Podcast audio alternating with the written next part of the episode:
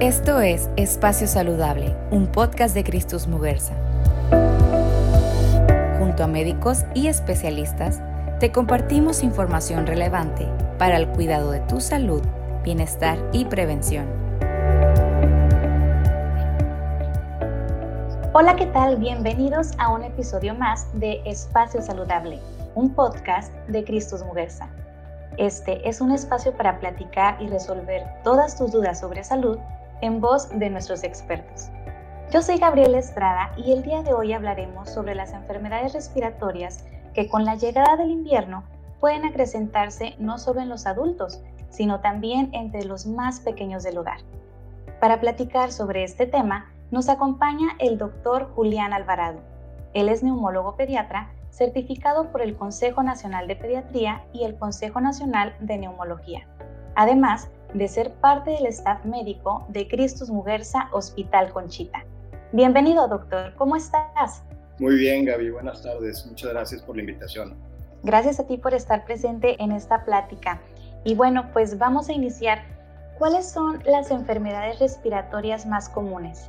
Muy bien, mira, en esta temporada lo más eh, frecuente que vemos en niños es sin duda las infecciones virales, las infecciones por virus que llegan al aparato respiratorio. Y estas, eh, lo más frecuente es lo que conocemos como resfriado común, que es eh, una inflamación de la nariz y la garganta, la típica gripe que le llamamos. Sin embargo, hay muchas otras, como infecciones en la garganta, la faringitis, que generalmente son las más leves. También vemos en esta temporada los casos de influenza, o las infecciones un poquito más severas o más, más graves, como las bronquiolitis, las bronquitis, las neumonías. Pero en general, las infecciones virales son lo más frecuente y obviamente en este, en este año en particular, pues la infección por coronavirus o COVID-19 que sigue estando en un punto alto de casos. Claro, doctor, de las que nos mencionaste hablaba sobre la influenza. ¿Qué es la influenza? Muy bien, Gaby. Mira, la influenza es una, una infección, es una, una, enfermedad respiratoria contagiosa. Es causada por el virus de la influenza, de ahí viene su nombre. Y esta infección puede causar eh, síntomas muy leves, que pueden ser fiebre, dolor de garganta, congestión nasal, que dura 3 a 5 días en muchos de los casos. Sin embargo, en algunos pacientes esta, esta infección por influenza puede desencadenar enfermedades más graves como neumonías y problemas de salud graves que necesiten hospitalización y cuidados intensivos. Sí puede eh, variar el, grado de, complejidad. ¿Y existen diferentes tipos de, influenza? Así es, existen tipos diferentes debido a que hay varios virus de la influenza que se denominan por, por sus letras. Influenza A, influenza B son los que causan eh, enfermedad en los, en los seres humanos, son los que más conocemos. Y desde los últimos 10, 11 años que hubo este brote tan grave en ese momento, o aquella pandemia de influenza, pues nos hemos, nos hemos familiarizado con, con estos términos un poco. Influenza A, influenza B son los eh, tipos de influenza que comúnmente vemos. Los dos pueden causar tanto enfermedad leve, como si fuera una gripa muy fuerte, un resfriado muy fuerte, o eh, complicaciones, como te decía, graves como la neumonía. Doctor, ¿y, cómo se transmite la influenza? ¿Es de la misma manera que el COVID-19 y el resfriado común? Sí, así es. De hecho, la mayoría de los virus respiratorios se transmiten de la misma forma a través de, de, pequeñas gotitas que uno expulsa al hablar, al toser, al respirar, al estornudar, y que esas gotitas que van cargadas de virus son respiradas por, otro, por otra persona que se encuentra cerca o en, algún, en algún rango de cerca de la persona enferma. Entonces estas gotitas con estos virus, dependiendo de, la cantidad de virus que llega, es eh, lo que causa la enfermedad. Llega a nuestro aparato respiratorio, puede llegar por la nariz, por la boca, y eh, así es como se transmite la enfermedad. En casos poco frecuentes, al igual que el COVID, que también se ha demostrado que se transmite por medio de las superficies. Si una persona estornuda o tose, por ejemplo, en, una, en el respaldo de una silla o en una mesa, y llega una persona y toca esa superficie infectada e inmediatamente se lleva las manos a la nariz o a los ojos, entonces puede haber una infección, pero es mucho menos contagioso que si es por estornudar o toser o hablar o estar cerca de una persona que está contagiada y eh, transmite por medio de gotitas esa, ese virus. Muy bien, doctor. Y bueno, ya nos hablabas de, de varios síntomas eh, de la influenza, pero ¿hay síntomas que diferencian a una enfermedad y otra? Por ejemplo, la influenza, el resfriado común y COVID-19. Sí, bueno, es un poco complicado. De los tres, el que presenta síntomas menos severos o menos graves es el resfriado. Generalmente es algo de congestión nasal, eh, a veces se confunde con alergia, ¿sí? Eh, aquella persona que se morma, estornuda, tiene comezón en la nariz, en los ojos y le dan medicamentos para la alergia y no mejora. Generalmente esos son los síntomas del resfriado. A veces puede haber un poco de malestar general, puede haber en algunos casos algo de fiebre, pero no general, generalmente no es una fiebre intensa y no se complica con otros síntomas como dificultad para respirar. A diferencia de la influenza y, el, y la enfermedad COVID-19, sus síntomas son muy parecidos. Generalmente la fiebre, aunque no está presente en todos los casos, cuando hay fiebre generalmente es fiebre de alto grado, o sea, fiebre de 39 grados o fiebre persistente. El dolor de cabeza, dolor de garganta, la fatiga, dolor en los músculos, como dicen, dolor de huesos o cuerpo cortado, generalmente son síntomas que se presentan en los dos. Tanto COVID-19 como influenza pueden complicarse con neumonía, o sea, que el virus no nada más se queda en la nariz y la garganta, sino que llega hacia los pulmones. Y ahí los síntomas son distintos. Generalmente hay dificultad para respirar, falta de aire, una tos intensa y eso normalmente nos dice que es un proceso un poquito más grave. Pero en resumen es difícil diferenciar COVID-19 de influenza y eso es lo que tememos que en esta temporada nos vaya a complicar muchos de los casos porque los síntomas son muy, muy similares. Claro, doctor, además de estos síntomas, ¿hay algún otro tipo de diferencias entre estas enfermedades? Bueno, eh, además de los síntomas, la, respuesta al tratamiento. Hasta ahorita no, no tenemos un tratamiento para COVID eficiente o que pueda disminuir un poco el riesgo de enfermedades graves. en influenza sí, eh, a partir de la, de la, pandemia que hubo hace más de 10 años, eh, se empezaron a desarrollar fármacos. Tenemos fármacos como el oseltamivir, entre otros. Incluso hay fármacos nuevos que nos ayudan a disminuir las complicaciones de esta enfermedad y en COVID-19 no tenemos aún un fármaco que pueda hacer eso y también la, forma de prevenirlos. Hablando de influenza, contamos con una vacuna también desde hace unos años que nos disminuye el riesgo de enfermedad grave y que pues en, el caso de COVID-19 aún están en fase experimental las vacunas. Doctor, y hablando un poquito sobre los peligros y, complicaciones, no bien profundizando en, en este tema, ¿Estas enfermedades respiratorias sí pueden ser peligrosas para los niños? Sí, Gaby, sí, de hecho, tanto influenza como COVID-19 pueden ser peligrosas en niños. De hecho, eh, en sus inicios, la pandemia de influenza, eh, los pequeños, los, la población pediátrica fueron los que más sufrieron con casos muy graves de neumonías, lamentablemente también muchas defunciones a causa de la influenza sí puede llegar a una enfermedad grave. En COVID-19, aun cuando es mucho más grave en adultos que en niños, también pueden desarrollar una enfermedad que puede requerir eh, hospitalización y también hay defunciones de niños por causa de coronavirus o COVID-19, aunque eh, lo recalco en mucho menos proporción que en adultos. Digamos que influenza es mucho más aparatosa eh, y unos casos eh, mucho mayores en, proporción en niños que en adultos. Y en COVID-19 parece ser que es al revés. Eh, aunque hay muchos casos, no necesariamente se complican a diferencia del adulto que sí está manifestando enfermedad grave. Doctor, hablando un poco de, de las complicaciones, ¿qué complicaciones pueden darse en los niños? Y también, ¿cómo podemos saber si un niño corre riesgo de sufrir complicaciones graves? La complicación más, eh, más grave la que más tenemos miedo es cuando se presentan datos de una neumonía, ya sea por influenza o por COVID-19. Y es cuando empieza a haber síntomas de falta de aire, dolor en el pecho. Muchas veces los estudios como las radiografías nos ayudan a identificar qué niño está teniendo este tipo de complicaciones.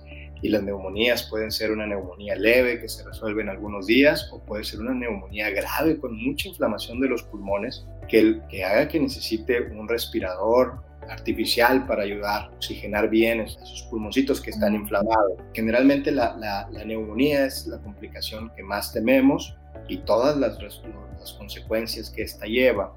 Hablando de COVID-19, hay una, una, complicación en niños que también se ha descrito, que hemos estado viendo, que es una, se llama síndrome de inflamación eh, multisistémica. El nombre es un poco complejo, pero no quiere decir más que presenta no nada, nada más inflamación en los pulmones, sino en muchas áreas del, del, organismo, con una fiebre muy persistente y con alteraciones tanto en el corazón como en otros órganos. Eso lo vemos más en COVID-19 que en influenza. Influenza, la complicación más grave que, tenemos, que tememos es la neumonía y todas sus consecuencias. Wow, sí, son verdaderas complicaciones. ¿Cómo podemos proteger a, a los niños de, todas estas enfermedades respiratorias? Bien, mira, la, protección, digamos que es en varios frentes, en varios, hay varias medidas que podemos hacer. Obviamente, evitar el contacto con personas visiblemente enfermas, es una de las formas de evitar el contagio. Por ejemplo, en el caso de los niños pequeños, este año hemos tenido una particularidad. Por la pandemia de COVID han estado cerradas las guarderías, las escuelas, los kinder, la mayoría del año. Entonces, los niños que son más susceptibles a enfermedad grave, que por ejemplo son los niños menores de 6 años, en particular los niños menores de 2 años, que para esta época había muchísimos casos de infecciones virales, de, tanto de resfriado, ya empezábamos a ver las influencias, las neumonías por otros virus. El no estar en contacto con más niños enfermos, eso ha disminuido bastante la incidencia de problemas respiratorios. ¿Por qué? Porque esa es una medida preventiva. Al no estar en contacto con enfermos, pues el riesgo de contagio es mucho menor. A veces tenemos familiares que están visiblemente enfermos y llegan de visita a la casa y de pronto quieren saludar al niño, cargar al bebé, evitar el contacto con esas personas, pues es una forma de protección. El lavado de manos constante, cosas que hemos aprendido con la pandemia, el proteger cuando uno estornuda, con la parte interna del brazo, que, le llaman el, estornudo de etiqueta, ¿no? Eh, también el uso de cubrebocas, sobre todo en COVID-19, ha sido de gran ayuda y el lavado de manos frecuente. Esas, esas son formas de evitarlo. Como te decía, en, influenza contamos con vacuna, con una vacuna que nos ayuda a disminuir los casos de enfermedad grave. Y eso es una cosa bien importante. No quiere decir que las vacunas hagan que no se va a enfermar nunca o que no se va a enfermar para nada, que hay cero riesgo de enfermarse, ¿no? El riesgo baja, sí se puede enfermar una persona vacunada de influenza, pero lo que baja el riesgo es de complicaciones. Queremos es disminuir el riesgo de complicaciones. Y ah, extendiéndome un poquito en eso, los que tienen mayor riesgo, los niños que tienen mayor riesgo, como te decía, son los niños menores de dos años, los niños que tienen algún problema extra, por ejemplo, niños que tienen desnutrición o algún problema en sus defensas, o problemas ya de base en sus pulmones, algún niño que tiene un asma no controlado, o, que tiene algún problema del corazón, de nacimiento, alguna cosa que lo hace más susceptible, esos son los que tenemos que proteger, mucho más porque son los que tienen mayor riesgo de todos estos problemas graves. ¿no? Hablabas sobre la vacuna. En el caso de la influenza, ¿cuándo deberían poner, ponerle la vacuna a, los niños? Lo, que se sugiere es que, que la vacunación empiece antes de los casos de influenza. O sea, Sabemos bien que la temporada de influenza es en el invierno y, esto depende obviamente de la región donde uno vive, ¿no? El invierno es diferente, los que viven en Sudamérica, los que viven en Europa, los que viven aquí en México, obviamente aquí en México, noviembre, diciembre, enero son los meses de, invierno o que consideramos como invierno porque es cuando vienen más las enfermedades respiratorias virales, antes de esa temporada es lo, más adecuado. En el otoño, o sea, octubre, principios de noviembre. Esa es la época más, más adecuada para vacunarse, porque entonces le das tiempo a la vacuna de hacer su trabajo, que es generar los anticuerpos que te van a defender contra el virus de la influenza. Cuando ya tienes muchos casos de influenza, bueno, se puede seguir poniendo la vacuna, pero tienes más riesgo de que cuando estés en contacto con el virus aún no hayas desarrollado esos anticuerpos o esas defensas. Entonces lo que se sugiere es en otoño, antes de la temporada invernal y de que aparezca la mayoría de los casos de influenza. Muy bien, ¿la vacuna es para todos los niños o hay sus excepciones? Sí, hay, hay varias, hay, ciertos casos en los que no se recomienda vacunar. Por ejemplo, en niños menores de seis meses. Esos niños no se debe vacunar, pero sí se deben de vacunar los cuidadores. En esos pacientes es muy importante que la mamá, el papá o el abuelito, el que esté, el que esté a cargo o los que viven en la casa estén vacunados. Cuando hay antecedentes, por ejemplo, de una, de una respuesta alérgica a la vacuna, eh, había mucha discusión o, siempre ha habido discusión en cuanto al huevo, porque muchos, muchas de las vacunas tienen medio que se desarrollan a través del huevo, es uno de los componentes. Sin embargo, en influenza, el niño con una alergia leve al huevo se puede vacunar. Incluso cuando hay una alergia grave, hay vacunas que no tienen esa, esa, las proteínas del huevo y se puede vacunar. Sin embargo, si ha habido en años anteriores una respuesta grave a la vacuna, ese paciente habría que pensarlo dos veces para vacunarse. También cuando tienen una enfermedad, cuando hay un antecedente de una enfermedad neuromuscular, ¿qué quiere decir? Un paciente que presentó una enfermedad de debilidad muscular, que se llama Guillain-Barré, a lo mejor el nombre es complejo, pero es un caso muy, muy específico en que en ese paciente no se debería vacunar. Pero son muy poquitas las excepciones. ¿eh? La verdad es que la gran mayoría de los pacientes son aptos para recibir la vacuna. ¿Y los niños que tuvieron COVID-19, a ellos también se les puede aplicar la, la vacuna de la influenza? Sí, no, no hay una, sí, definitivo, no hay una contraindicación para, para la vacunación. De hecho, en esta temporada lo que se quiere es que la mayoría de la población esté vacunada, porque tener dos enfermedades que pueden ser graves en un mismo paciente, pues eso nos, nos traería bastantes problemas.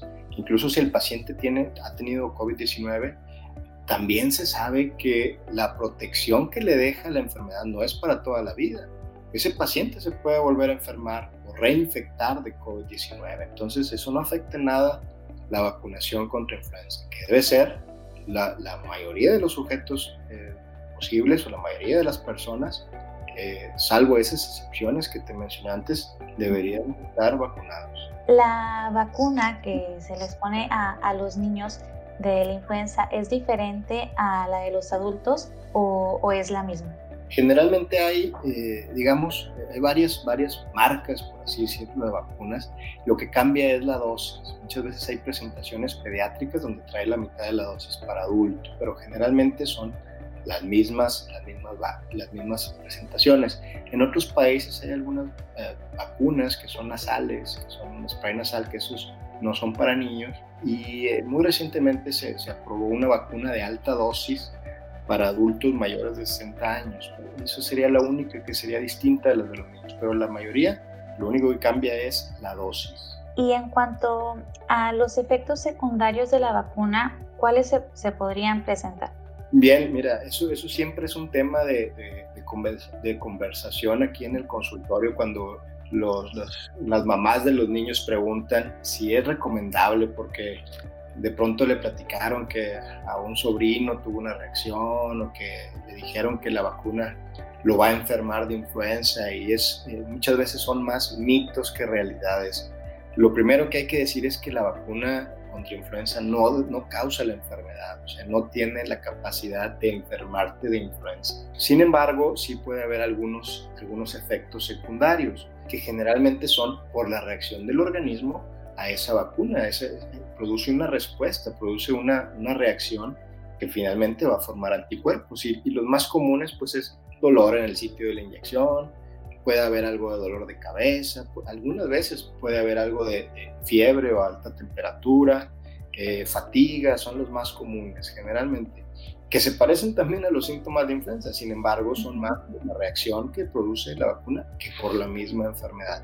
En ocasiones coincide con que esa persona que se vacunó iba incubando algún virus, porque la temporada de, virus normalmente es, por ejemplo, sobre todo los niños que están, como te decía, en guardería o en kinder, se enferman muy seguido. Cada 15 días traen un cuadro viral respiratorio, una una gripa, una rinofaringitis viral. Entonces, puede coincidir con los síntomas o los las, eh, efectos secundarios de la vacuna, pero generalmente son duran poco tiempo y generalmente los efectos secundarios son leves y no tiene nada que ver con los síntomas tan graves que puede provocar una enfermedad de influenza en un paciente no vacunado. Supongamos, en caso de que un niño padezca alguna de, estas enfermedades, ya sea resfriado común, influenza y COVID-19, ¿qué es lo primero que, debemos de hacer? Bien, lo, que se aconseja es, en primer lugar, no automedicarse. Muchas veces demos a pedir opiniones de familiares o vecinos y y le das lo mismo que le dieron al vecino, pensando que, con eso se va a solucionar. Lo primero, sobre todo, es, buscar, buscar la atención de su pediatra, de su médico de cabecera, que eso es lo, más importante. durante esta pandemia hemos tenido una, algunas cosas positivas, por ejemplo, la, atención a distancia, las videollamadas, las consultas por telemedicina, son una herramienta que en algunos casos nos ayudan a orientar al paciente hacia, hacia un, un mejor manejo de la enfermedad, sobre todo ver qué paciente sí tiene factores de riesgo, síntomas graves que tengan que atenderse. Y en, y en otros casos, la mayoría de ellos, muchas veces solo es el, tratamiento con analgésicos, buena hidratación, buena alimentación y, y, los síntomas remiten en poco tiempo, pero sí, lo primero sería eh, no automedicarse y buscar atención de, su pediatra o su médico de cabecera. Si los síntomas no mejoran o si hay datos de una enfermedad grave, bueno, es donde ahí entramos muchas veces los especialistas. Cuando hay casos eh, tanto en pacientes de alto riesgo, o sea, una influenza, COVID-19 en un niño que tiene factores de alto riesgo, o donde hay síntomas o datos de que la enfermedad se está descontrolando o se está poniendo grave, ahí es donde muchas veces el pediatra o el médico de, cabecera pide la opinión de un especialista en enfermedades respiratorias como los neumólogos pediatras. Muy bien, doctor. Ya sabemos que eh, el tratamiento para influenza, resfriado común y el COVID-19 no son los mismos, ¿verdad? Sí, no, no es el mismo. Eh, como te decía, el resfriado común generalmente son, infecciones por, por virus. El más común se llama rinovirus eh, sin embargo, hay otros que pueden causarlo. Eso generalmente solito se quita. Muchas veces es medidas como aseos nasales, con, solución en la nariz, analgésicos, y solito se va, va, a desaparecer en un lapso de 3 a 5 días. A veces dura un poquito más, pero normalmente son ese tiempo. Eh, muchas veces estamos acostumbrados a dar que jarabe para la tos y jarabe para el moco y jarabe para esto. Y la respuesta va a ser exactamente la misma. El tratamiento es, como decimos, sintomático. Nada más maneja los síntomas y el virus se va a ir solito. En COVID-19, eh, fíjate que niños también. O sea, en niños no hay, eh, un, vaya, no hay un, medicamento específico para combatir ese virus. La mayoría de las veces son también medidas de, quitar los síntomas, eh, como el paracetamol, el ibuprofeno, los ácidos nasales, y, sobre todo vigilar aquellos datos de alarma que nos dicen que el paciente tiene que hacer algo más, cuando ya necesita el oxígeno, cuando tiene alguna otra cosa. Esperamos que en algún futuro cercano podamos tener medicamentos antivirales que nos ayuden a combatir mejor esta infección por COVID. Esos medicamentos antivirales ya existen para, para influenza. De estos tres, el único virus que responde a antivirales de cierta forma es la influenza. Entonces tenemos algunos medicamentos que sí nos ayudan a cortar el, curso de la enfermedad, o sea que en lugar de ser una enfermedad de siete días, pues te dura menos días, o de disminuir la gravedad de la enfermedad. Entonces, influenza sí tiene tratamiento con antivirales, los otros dos aún no. Muy bien, doctor, pues hemos llegado ya al final de, de esta entrevista. No sé si te gustaría darnos algunas recomendaciones generales. Bueno, pues seguir, seguir con las medidas de aislamiento social, sobre todo ante la pandemia de COVID. Pareciera que en este punto donde estamos otra vez en picos altos de infecciones, las medidas de aislamiento social están mucho más relajadas que al inicio y eso es algo preocupante para todos los los médicos y el personal de salud. Viene la temporada de las posadas y de reuniones familiares. Exacto, de las reuniones familiares, pero eh, los virus no conocen de fechas. Digo, seguimos estando en alto riesgo de contagios y complicaciones, sobre todo las personas mayores en el caso de COVID, y eso aplica para todos los virus. Eh, sobre todo ahorita en este, en este diciembre, en esta temporada de sembrina del 2020, lo más importante es cuidar cuidarnos de no enfermarnos de COVID-19, las medidas de aislamiento social, evitar eh, reuniones, no asumir que la gente se está cuidando. La verdad es que muy pocos han guardado, eh, digamos, que el aislamiento como se debe. Y en cuanto a lo demás, pues las medidas generales, como el lavado de manos, evitar contacto con personas visiblemente enfermas y buscar la atención oportuna en caso de tener síntomas sugestivos, ya sea del resfriado, de la influenza o del COVID. Muy bien, pues muchas gracias, doctor Julián. Me dio muchísimo gusto platicar contigo. ¿Cómo podemos contactarte? Al contrario, muchas gracias a ti, Gaby. La verdad es que espero haber resuelto algunas de estas dudas o estas dudas que son importantes en esta temporada. Y bueno, mis, mis um, medios de contacto puede ser a través de las redes sociales. En Facebook me encuentran como doctor Alvarado, neumólogo pediatra, o a través de mi, de mi página de internet que es alvaradoneumólogopediatra.mx. En esas eh, dos uh, redes me pueden encontrar, ahí vienen los números de contacto y si hubiera alguna duda o algún, alguna situación, por ahí, por esos medios los podemos resolver. Muchas gracias, doctor. No, muchas gracias a ti, Gaby. Si te quedaste con más dudas, te invitamos a visitar nuestro blog de salud, espaciosaludable.com o seguirnos en nuestras redes. En Facebook nos encuentras como Cristus Muguerza y en Twitter e Instagram como CristusMX. Nos vemos en nuestra próxima edición. Yo soy Gabriel Estrada y esto fue Espacio Saludable, un podcast de Cristus Muguerza.